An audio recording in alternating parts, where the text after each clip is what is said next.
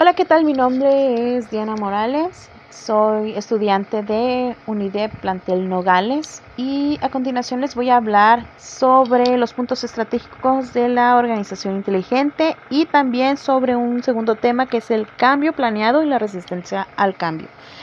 Bueno, entonces, entremos en contexto. La organización inteligente, ¿de qué nos habla? Bueno, habla de las nuevas empresas que se adaptan a los nuevos modelos de relaciones y de trabajo eh, por modelos jerárquicos.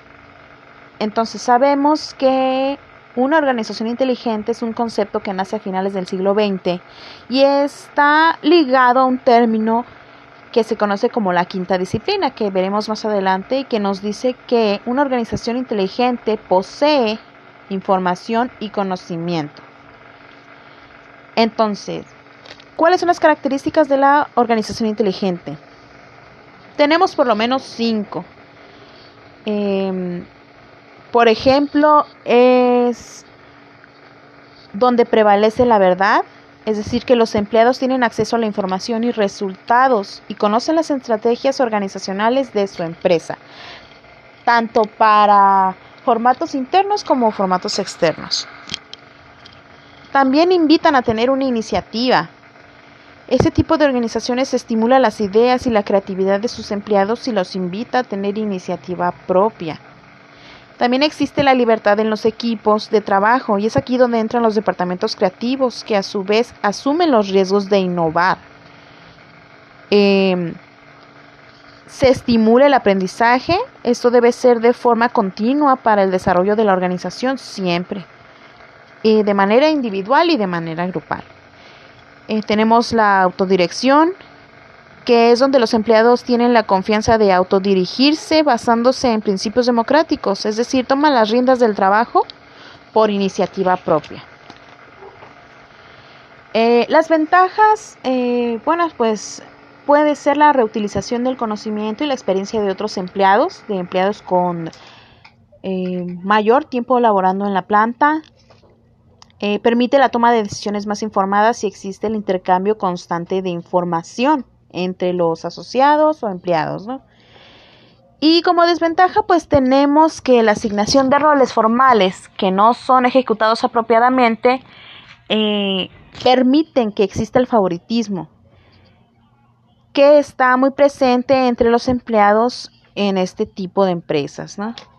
Con organización inteligente. Entonces, Sabiendo esto y conociendo estos primeros conceptos, damos pie a definir qué es el conocimiento organizacional. Bueno, y decimos que es la expresión que hace referencia al reparto de información, a la interacción entre los individuos de una empresa encargados de la creación del conocimiento colectivo y compartido. Y del que es responsabilidad eh, de la propia organización informar para conseguir que estos nuevos conocimientos y ventajas en la organización sean permanentes. Esto con el objetivo de producir nuevos conocimientos y crear ventajas para su empresa. Es aquí donde se integra el concepto de aprendizaje organizacional. Entonces, eh, ¿en qué consiste el aprendizaje organizacional? Consiste simplemente en la adquisición de un conocimiento ya sea de un individuo o un conjunto que poseen características eh, informativas, tanto formación y aspiraciones comunes, entonces eh, combinadas, crean el proceso que permite mejorar las acciones de la organización mediante el desarrollo de nuevos conocimientos y sus capacidades. Y por tanto, pues las empresas están en constante crecimiento generalmente siempre eh, siendo organizaciones que aprenden permanentemente. Entonces decimos que al igual que los individuos, las organizaciones profesionales aprenden siguiendo patrones, tanto de trabajo como de comportamiento. Y para esto pues ah, utilizan los conceptos como la quinta disciplina, por ejemplo, eh, dentro de las organizaciones inteligentes. Y prueba de ello es que está por cumplirse tres décadas desde que se publicara en 1990 este libro, The Fifth Discipline, em, en donde Peter Senji nos dice que los preceptos centrales giran en torno a las organizaciones inteligentes, las cuales se mantienen abiertas al aprendizaje en equipo para conseguir resultados extraordinarios. ¿A qué me refiero con extraordinarios? Bueno, ¿qué quiero decir? Extraordinarios en cuanto a invención y en cuanto a innovación. Pues invención es cuando el tránsito, eh, ya sea de la invención a la innovación, se habla de una idea que se logra reproducir sin contratiempos en gran escala y con un costo práctico. Y en la búsqueda de innovar y transformar se deberá procurar eh, contar con cinco disciplinas de las organizaciones inteligentes eh, para poder lograr objetivos. La primera sería el dominio personal, que se refiere a los procesos en los que una persona se encuentra en constante aprendizaje. La segunda serían los modelos mentales, que son formas de comprender el mundo y de incidir en él. Eh, la tercera sería la construcción de una visión compartida, es decir, una visión de futuro genuina donde todos y cada uno de los integrantes de la organización participen y se comprometan con la campaña y el proceso de, metas eh, para su cumplimiento dentro de la empresa, ¿no? La cuarta sería el aprendizaje en equipo, donde el diálogo es primordial porque permite consolidar un pensamiento conjunto. Y la quinta eh, sería el pensamiento sistémico, que más bien es el desarrollo de todas las disciplinas en un conjunto. Y es por eso que podemos mencionar al menos cinco puntos para aplicar la quinta disciplina en una empresa. Eh, la primera sería estar en constante aprendizaje, cultivar el conocimiento. La segunda, reflexionar abiertamente sobre aquellas ideas de las cuales cabe la innovación. La tercera sería el construir una visión a futuro en equipo, en conjunto. Eh, bien se dice que dos cabezas piensan mejor que una. Eh, aquí se aplica perfectamente, ¿no? El cuarto sería valorar como unidad fundamental al equipo. Y el quinto sería integrar una conexión con el entorno, comprender que cada uno es responsable de las acciones que realiza en interacción con los demás y obviamente pues con su entorno y con los sistemas que le rodean. Eh, aquí podemos decir que una organización inteligente sabe que los procesos de aprendizaje son permanentes, que la innovación es interminable y que la clave radica en ver la empresa sin dejar de ver a sus integrantes y viceversa. Eh, también hablaremos de la gestión de o por competencias. ¿Qué es? Bueno, pues es un proceso que nos permite identificar las capacidades de las personas requeridas en cada puesto de trabajo a través de un perfil eh, cuantificable y medible de forma objetiva, claro está, ¿no? Recursos humanos siempre va a buscar hacer contrataciones de forma objetiva y no solo por frecuentes eh, prejuicios. Y el objetivo es gestionar precisamente a los departamentos de recursos humanos en las contrataciones de una manera integral. Entonces esto va a permitir al directivo vincularse en la gestión de sus recursos humanos y contribuir en la toma de decisiones para realizar de forma objetiva y con criterios homogéneos sus contrataciones. ¿no? En un sistema de gestión por competencias, bueno, es importante garantizar la existencia eh, de la búsqueda de una excelencia en el desempeño de puesto de trabajo y debido a esto pues se realiza un diseño de un perfil con las competencias necesarias para cada puesto. Y es primordial y puede verse aplicable en tres áreas por lo menos, ¿no? En la selección, donde obtenemos la identificación de perfiles ideales, en la formación y el de desarrollo que nos permite identificar las necesidades formativas y individuales y grupales. Y la política retributiva, que no es otra cosa sino un marco de referencia para fijar el salario variable en función a un desempeño realizado. Eh, entonces, al atender a este tipo de conceptos, tenemos ya otro tipo de organizaciones dentro de los diferentes tipos que ya existen. Y aquí es donde entran las tecnologías y la innovación tecnológica de las últimas décadas en las organizaciones virtuales que atienden a la revolución de la información y el Internet, que es lo que ha avanzado en estas últimas décadas, que han permitido que se lleven cambios en la forma en la que las organizaciones se relacionan. ¿Con qué? Pues bueno, con el entorno, con los clientes, con las compras, con las ventas, con el comercio, con las mercancías, todo alrededor de la tecnología de la información.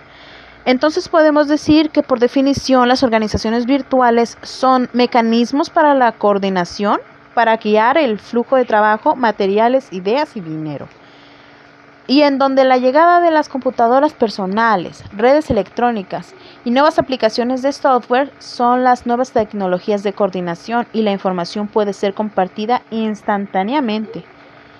Eh, es, y así pues evitamos las burocracias, ¿no? Entonces las tecnologías de coordinación permiten una forma de regresar a las organizaciones eh, antes de la era industrial y en donde por ahora las organizaciones pequeñas gozan de muchos de los beneficios de las grandes empresas sin perder su flexibilidad, su enfoque y claro que sí, pues su creatividad, ¿no? A organizaciones más pequeñas eh, que ahora utilizan las nuevas tecnologías de coordinación para ser más ágiles, también se les puede atribuir que reducen costos, y que son expertos en sus competencias y se les llama organizaciones virtuales a una red temporal de agentes independientes enlazados por tecnología para compartir conocimientos, costos eh, y accesos a los mercados. Entre pues las características que tenemos eh, puede que tengan la visión los individuos de una meta compartida y que agrupen actividades de acuerdo a sus propias competencias, trabajando juntos en equipo, pero eh, agregando miembros a la red de trabajo según sea necesario, ¿no? Y entre sus principales beneficios, bueno, eh, podemos tener que los principales están en que los individuos y las organizaciones que se enfoquen en ser sobresalientes tendrán áreas de conocimiento y competencia a distinguirse de otras empresas, ¿no? Entonces, estas nuevas tendencias impulsarán a las empresas a buscar nichos de mercado donde puedan sobresalir, que es lo que buscan al ser empresas pequeñas, y concentrar sus esfuerzos en explotar sus mejores habilidades. Entonces, eh, ya teniendo incluido este concepto eh, tenemos varios casos, y digo casos porque son excepcionales y son casos de éxito eh, de organizaciones inteligentes en México, eh, por lo que también las hay aquí en, nuestro país, no solamente como Apple, Google, Starbucks, que son cadenas extranjeras, este talento es completamente mexicano y por mencionar algunos en este rubro, bueno, es importante dar espacio a los grandes esfuerzos de emprendedores mexicanos que están realizando eh, y que tenemos ejemplos, por ejemplo, de Cinépolis como cultura de innovación empresarial, que nació en 1972, pero, pero ya para 1994 aparecía como una marca global y para fines del 2014 ya estaba en 11 países más que en México, con 321 salas y es un ejemplo a seguir para cualquiera que quiera ser empresario, ¿no? Ha logrado desarrollar un sinfín de proyectos enfocados en las mejoras de experiencia al cine y si algo que nos encanta a los mexicanos es el entretenimiento, entonces creo que aquí la plataforma de Cinepolis Seed Camp ha sido una innovación por completo, ¿no? Alestra es una innovación tecnológica. Esta campaña es 100% mexicana y es líder en tecnologías de información y comunicaciones. Cuenta con centros de datos únicos en su tipo y son los primeros en usar un sistema de cogeneración en el cual eh, el calor generado se usa luego para el enfriamiento en servicios y procedimientos vanguardistas eh, transformados en negocios para las necesidades mexicanas con lo que también pues apoyan a el medio ambiente no Hope que es una innovación en salud. Es un dispositivo médico creado por mexicanos junto con eh, kazajastanos y rusos. Y este dispositivo médico es de bajo costo en forma de anillo, en el cual se realiza una prueba de sangre para dar resultados de cuatro enfermedades venéreas eh, sexuales más comunes y transmisibles. Eh, y se está buscando la prevención efectiva en enfermedades como el SIDA y la diabetes, ¿no? Claro que están innovando y en algún momento pues esperemos que logren hacerlo. Chronology, que es una innovación, sustentable, eh, manufactura papel ecológico y es a partir del PET y como apoyo a los problemas ambientales eh, y a la tala desmedida de árboles es como se manufactura este papel ecológico creado a partir de botellas recicladas de plástico, eh, carbonato de calcio y piedra. Eh, este es un papel mineral que es mucho más resistente al papel estándar, es resistente al agua y es fotodegradable. Y con ello se pueden salvar más de 20 árboles y ahorrar 56 mil litros de agua por cada tonelada de papel. Entonces, estos jóvenes emprendedores, Eder Nava y su compañero Eric Zamudio, son un ejemplo de que las empresas sociales también pueden ser negocios responsables en el cumplimiento ambiental, ¿no? Betelia, que es una innovación de transporte, son creadores, no de la primera, pero sí una de las más innovadoras bicicletas de alcance eh, en velocidad eh, ya que hablamos de 55 kilómetros por hora y eso es eh, muchas veces más que un auto compacto eléctrico, sin que pedaleemos una sola vez para su utilización. Recorre una distancia de 80 kilómetros con una batería que solo se carga eléctricamente. Es decir, aquí ya estamos viendo la innovación tecnológica y la innovación industrial como una protección al medio ambiente. Entonces, estos casos planteados nos recuerdan el éxito de los jóvenes para gestar en el país en cuanto a innovación de proyectos y organizaciones inteligentes, claro está. Por otra parte, otro tema que genera eh, controversia en las empresas, ya que las organizaciones son inteligentes, bien estructuradas, vienen eh, de un aprendizaje organizacional, unas disciplinas competentes y la gestión de esas competencias, eh, tenemos pues obviamente los cambios que se deben hacer. Eh, y esto es un tema que genera controversia en las competencias de las empresas y es la resistencia al cambio y por definición sabemos que el cambio planeado es el diseño premeditado y el establecimiento de una innovación estructural, es decir, un nuevo plan de acción, nuevas metas en las empresas qué es de lo que hablamos. Entonces, lo que distingue los cambios planeados de los cambios reactivos o menores es su alcance, su magnitud dentro de la empresa. Y ya que estos aspiran a preparar a la organización total o la mayor parte de ella, adaptarse a los cambios significativos en las metas, en la dirección de la organización, donde las empresas eh, emprendan programas de cambio en base a, tres razones, ¿no? Eh, pueden ser los cambios del medio ambiente, amenazas de la sobrevivencia de la organización, es decir, eh, si una organización pierde contacto con su entorno, las empresas pueden volverse sensibles a una reestructuración. Eh, los cambios del entorno, donde se ofrecen nuevas oportunidades de prosperar, ya sea emprendiendo de éxito y generando el éxito continuo de las organizaciones.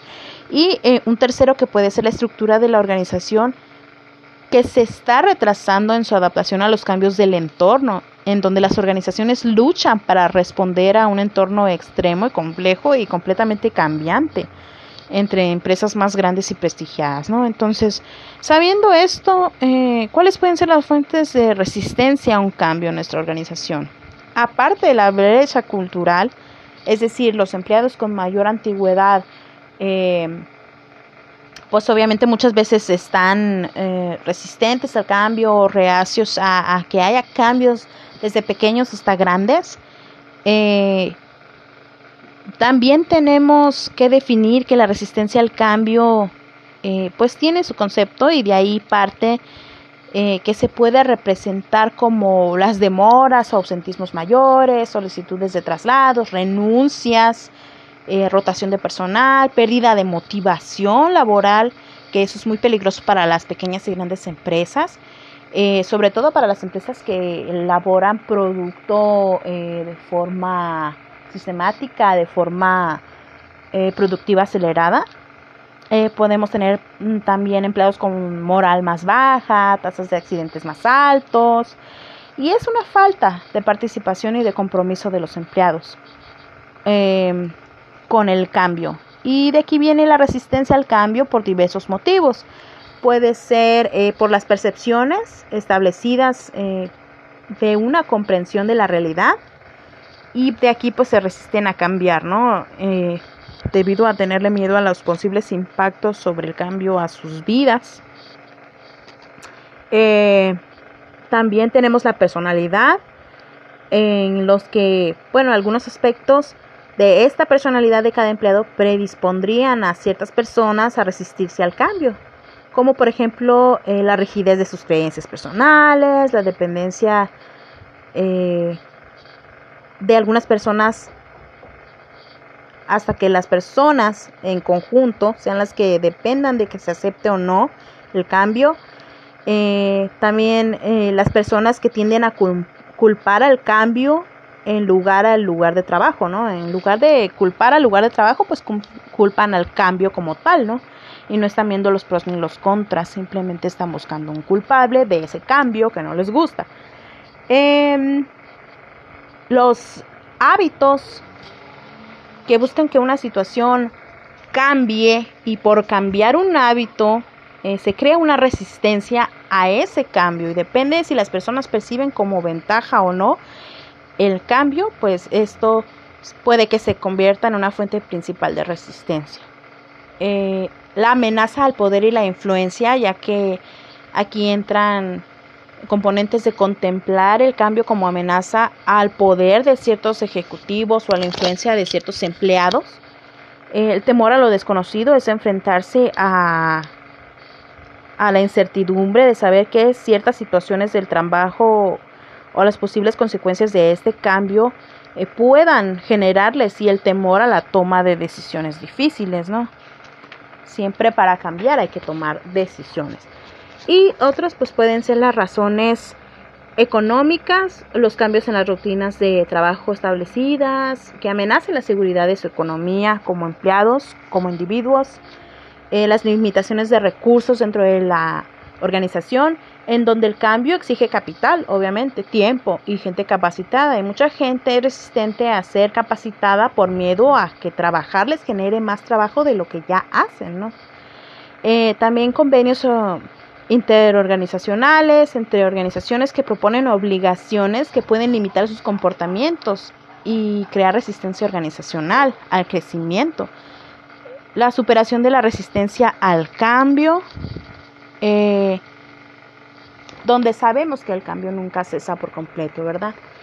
Entonces, y en donde surge la pregunta de este tema, eh, ¿cómo enfrentar la resistencia a los cambios y podemos decir que, bueno, la resistencia a los cambios eh, es una táctica del empleado eh, para detener un poco el proceso de avance que ellos consideran peligroso a su rutina de vida. Y existen cinco técnicas efectivas que las empresas pueden usar para enfrentar esta resistencia al cambio organizacional. Una es la educación y la comunicación. Es anticiparse a cualquier reclamo, por falta de información. Es decir, exponer toda la información con la que se cuenta para evitar reclamos. La participación, que es promover la participación de los eh, colaboradores, asociados, empleados en el proceso de cambio, inmiscuirlos en lo que estamos haciendo. Eh, generar compromiso es generar un clima agradable de trabajo donde los colaboradores o empleados se sientan motivados, queridos, apreciados, eh, necesitados, para el bien común, ¿no? Para el bien común y para el bien de la empresa. Entonces, eh, cuarto punto sería justicia y conciencia, aplicando justicia y conciencia precisamente en cada una de las acciones que intervienen en el proceso de cambio. Otra sería la búsqueda de relaciones positivas, como promover un clima de confianza y por lo tanto que los ejecutivos mantengan una buena relación con sus empleados o colaboradores. Y de aquí pues viene la búsqueda de alternativas de cambio. Entonces conociendo el cambio, su resistencia y sus métodos alternativos de aceptación podemos hablar sobre la alternativa de cambio, que como su nombre lo dice son estrategias para gestionar el cambio organizacional y de equipo, para tener buenas estrategias eh, y generar un cambio de manera eficiencia a través del liderazgo dentro de lo que podemos mencionar como eh, cinco estrategias principales, que son ampliar las oportunidades de participar e influir, eh, es decir, aumentar el nivel de participación de las personas, aumentar la influencia de las personas en decisiones eh, para que disminuya su resistencia. Entonces es jugar con estos dos factores, de aumentar el nivel de participación e aumentar la influencia de personas en las decisiones. Eh, el segundo punto sería explicar las razones empresariales para el cambio al utilizar la información sólida que ha llevado a tomar la decisión de, por ejemplo, reestructurar, cambiar un departamento, eliminar una línea de producción, eh, entre otros. ¿no? Eh, la tercera estrategia sería prever el futuro. Es decir, tener una visión capaz de motivar, de ilusionar, de fortalecer, al empleado conseguir el compromiso, eh, de involucrarse con la planta, con, la organización y que los colaboradores quieran trabajar por ese cambio, ¿no? Es darle la vuelta a la emoción. Eh, la cuarta estrategia sería experimentar para garantizar eh, ayuda en la construcción de la infraestructura que se necesita para sostener el cambio. La quinta estrategia sería hacer posible estimular pruebas de impacto que permitan medir resultados y calcular los recursos que se necesitan para ese cambio y para que finalmente pues acaben produciéndose, ¿no? La sexta estrategia sería ejecutar y elogiar a todas las personas sin saltarse a ningún empleado para hallar su propio propósito en el reto compartido que ya se tiene sobre el cambio y difundir el mensaje de que se está haciendo lo correcto para esta visión de cambio. Eh, la estrategia número 7 sería reforzar el cambio en los resultados positivos que se van consiguiendo al gestionar este cambio coherente en la cultura corporativa. Y el número 8 sería explorar las posibilidades, nuevas oportunidades y posibilidades de gestión de cambio para la toma de una decisión final. Y entonces, después de haber eh, disminuido o anulado la resistencia y encontrado las alternativas adecuadas de innovación al momento eh, en nuestra empresa, sea cual sea, porque todas tienen puntos estratégicos diferentes en las que se pueden aplicar las alternativas adecuadas, pues tenemos lo que es implementar y sostener este cambio organizacional que ya se hizo, eh, entendiendo en ese sentido que uno de los trabajos más complicados para un líder eh, o un jefe de área o un supervisor es encabezar el cambio, involucrarse y con ello involucrar a sus eh, seguidores en la jerarquía de trabajo, llevar a cambio esta la implementación y teniendo en cuenta que la implementación de un cambio a gran escala es muy difícil,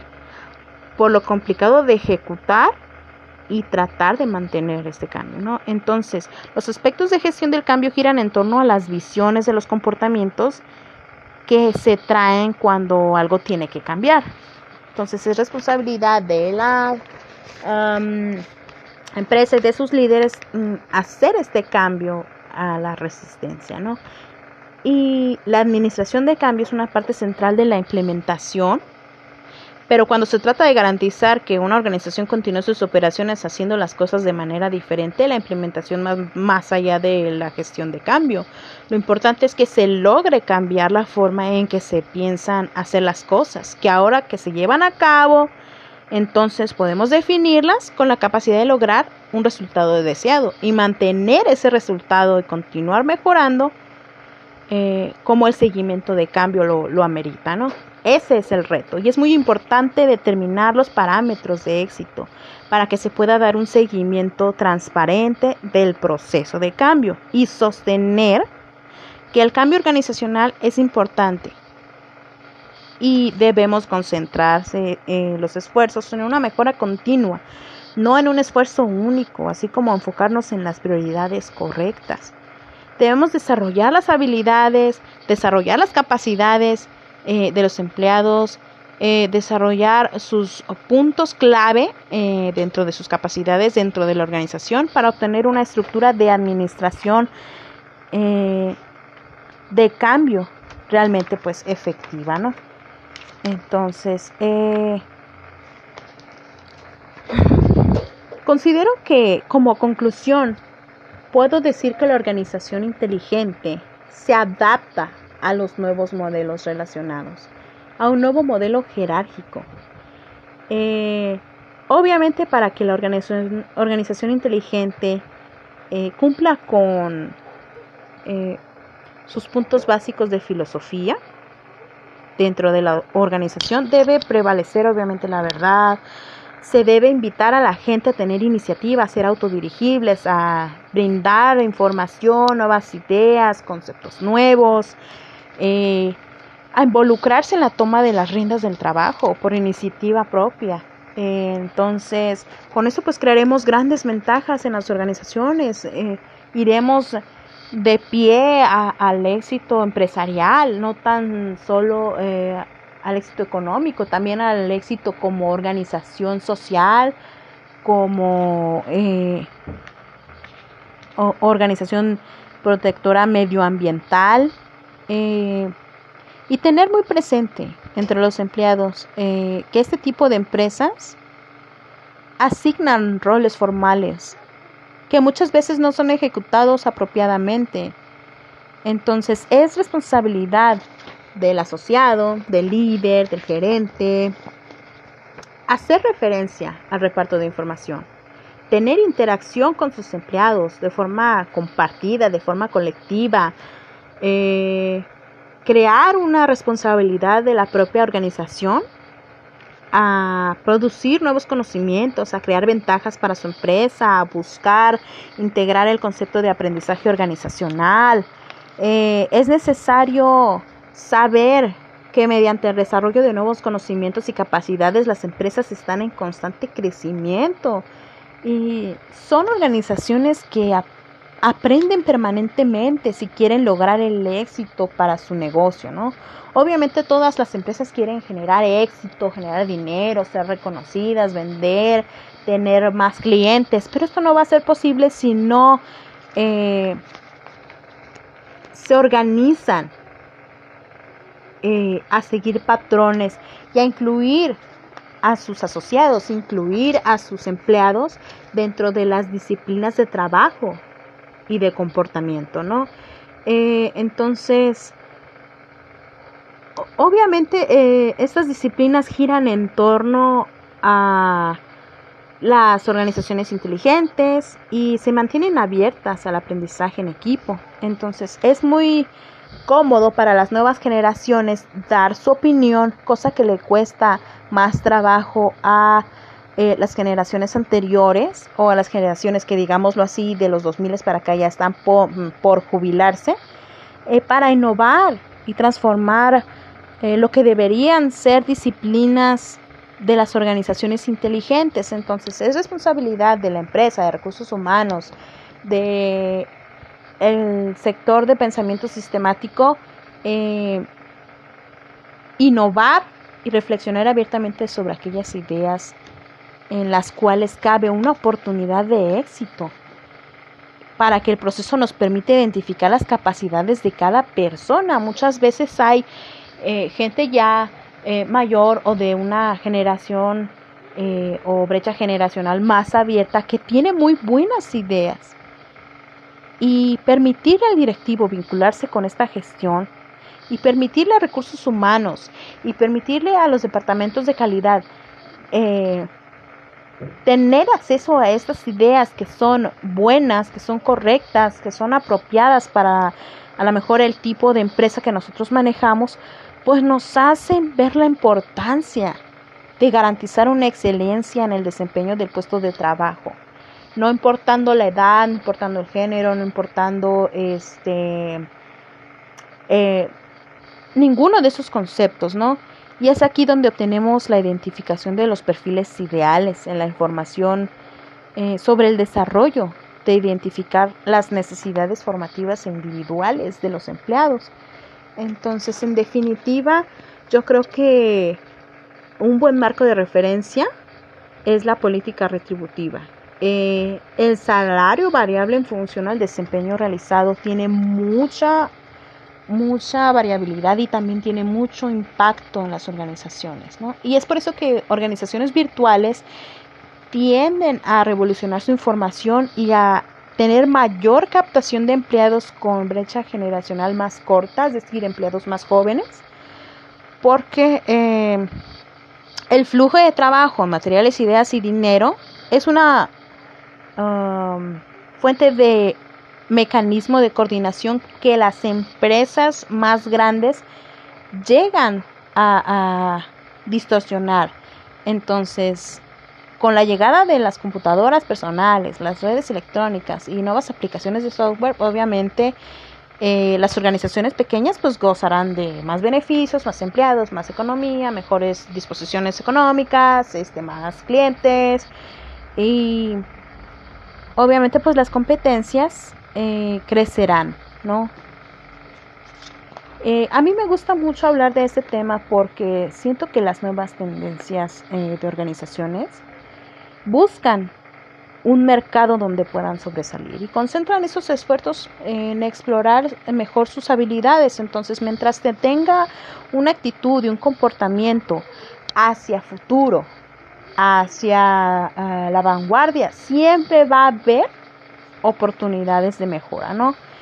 Eh, tal es el caso, pues, por ejemplo, de, de que ya lo comentábamos antes, eh, de Alestra, que son, eh, aparte de, de generadores de nuevas tecnologías, también son generadores de, de un nivel empresarial que ha logrado desarrollar proyectos enfocados a la mejora de la experiencia. Entonces, también tenemos eh, eh, innovación sustentable en la manufactura, eh, innovación en transporte y todo esto encausado hacia qué? Pues hacia el futuro y sus innovaciones, ¿no? Entonces, obviamente para las empresas da un poco de miedo siempre estar innovando, siempre estar buscando en qué desarrollar sus nuevas competencias, siempre buscar empleados capacitados, y discernir un poco en lo que se necesita y en lo que no se necesita, pero es eh, una tarea de todos los días y sabiendo esto, pues podemos ser las fuentes de ese cambio en nuestra organización. Entonces solo hace falta evitar la resistencia al cambio, mm, eh, dar una buena organización, definir nuestros objetivos como empresa y aplicar eh, el cambio como establecimiento de control, sin limitaciones de recursos, sin convenios organizacionales, em, sin filtros económicos que nos permitan no llevar a cabo una idea solo porque nos parece costosa, ¿no? Eh, también es importantísima la educación comunicación, em, brindar la información, como ya lo dije antes, brindar y promover la participación de los empleados, generar compromiso, justicia, ¿Justicia en qué? Bueno, justicia en la consistencia de las acciones, ¿no? Y de la intervención en el proceso de cambio. Eh, crear relaciones positivas, eh, utilizar las estrategias que se necesitan para difundir un mensaje de que se está haciendo una visión de cambio, no solo por brecha generacional, sino por mejorar en nuestro centro de trabajo, ¿no? Entonces, siempre va a ser uno de los trabajos más complicados para líderes de área, para jefes, para subjefes, para gerentes, encabezar ese cambio. Pero si los jefes, subgerentes y líderes de grupo eh, logran ser realmente los que encabecen estos cambios, obviamente la gente que sigue atrás de ellos va a perder un poco de esa resistencia al cambio.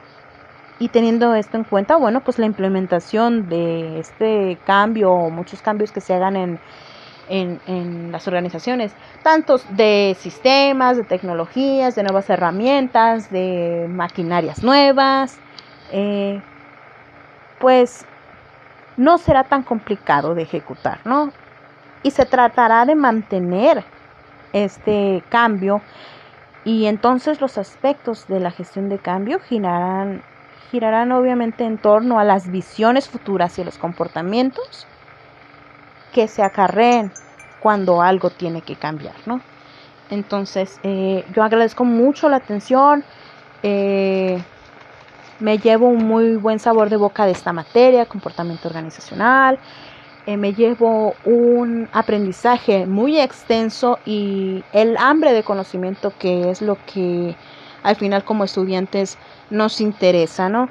Eh, tener hambre siempre de conocer más, de tener más eh, estrategias de estudio, de enfocar nuestra atención en cosas positivas y constructivas que nos ayuden a ser mejores estudiantes, mejores personas, mejores eh, piezas de la sociedad y mejores profesionistas, ¿no? Entonces yo agradezco mucho la atención y me despido no sin antes agradecer a mi profesora por el tiempo brindado, por las dudas resueltas, por su paciencia a lo largo de estas cinco semanas y por brindar todo aquello que fue una herramienta de trabajo para planificar eh, mis acciones y mis conocimientos. ¿no? Mm, gracias infinitas y eh, hasta la próxima. Yo soy Diana Morales. Hasta luego.